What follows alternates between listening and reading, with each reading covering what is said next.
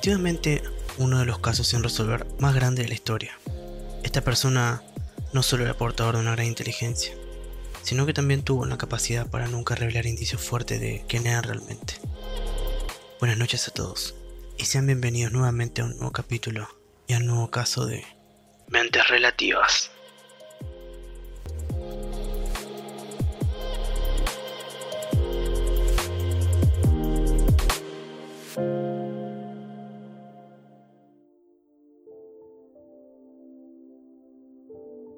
Cuando el zodiaco se presentaba, todos dejaban de hacer sus cosas para escuchar qué diría.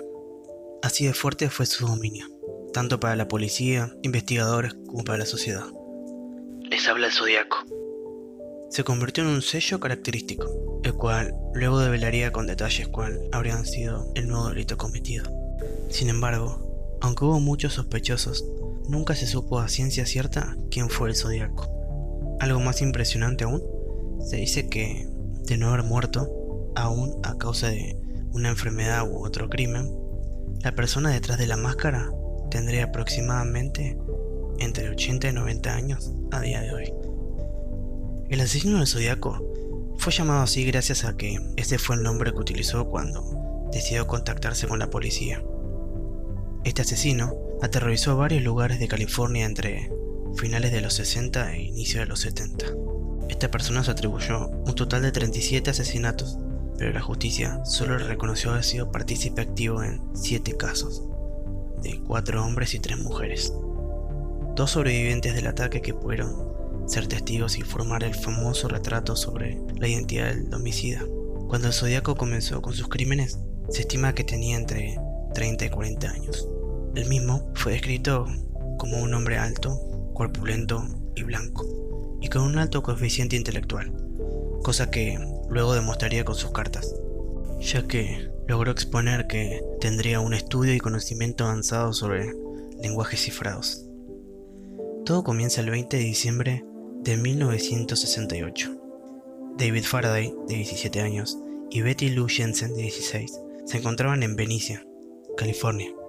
La joven pareja estaba disfrutando de una primera cita, como era común en aquella época. Los jóvenes decidieron alejarse del ruido de la ciudad para poder estar solos y tranquilos. Según lo que se cuenta, un hombre desconocido se estacionó junto al auto. El hombre descendió y abrió fuego sin mediar palabra alguna.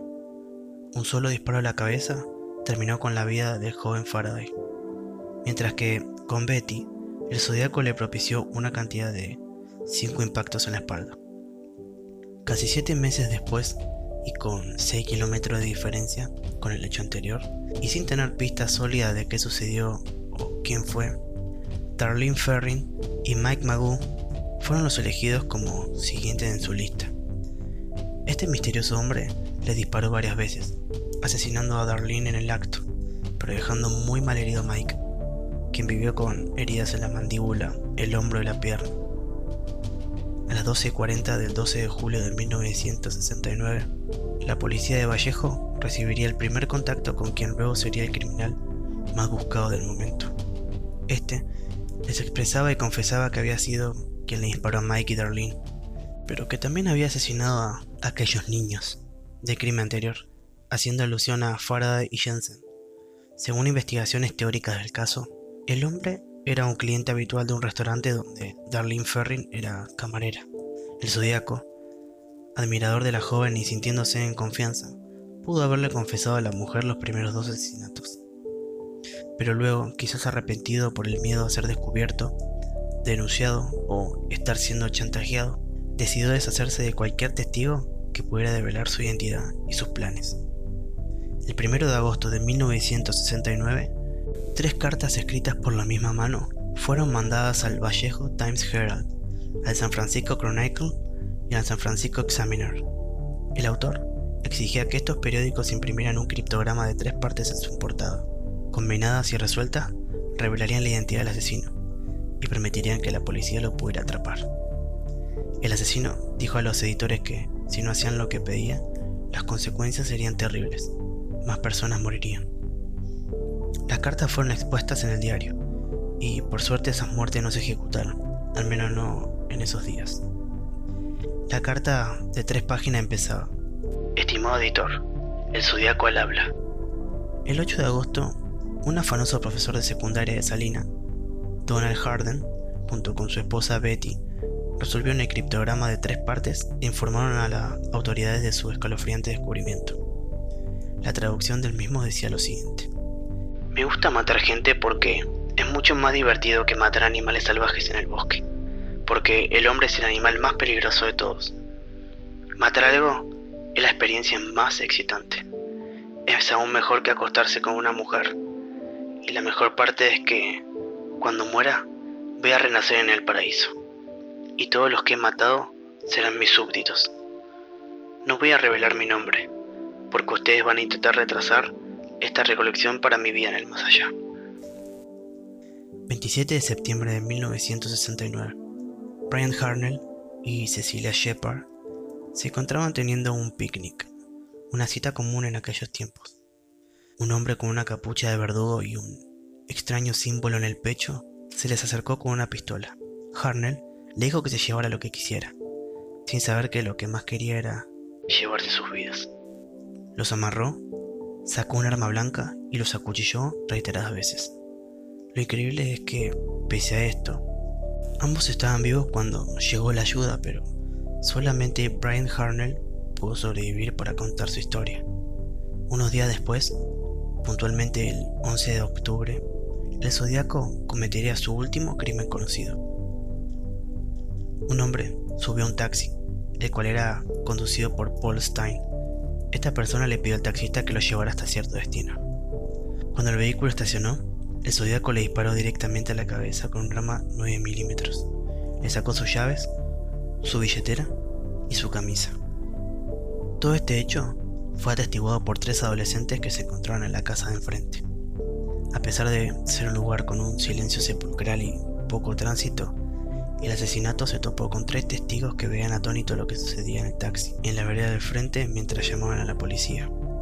Cuando la policía llegó a la escena del crimen, los testigos expusieron que el asesino estaba cerca, pues limpió el vehículo y se fue caminando hacia el norte.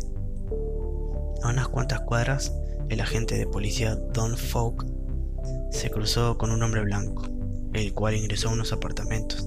El encuentro no duró más de 4 a 5 segundos, pero la radio había alertado solamente buscar a una persona de tez negra y no a un individuo caucásico, así que no tuvo razón para arrestarlo.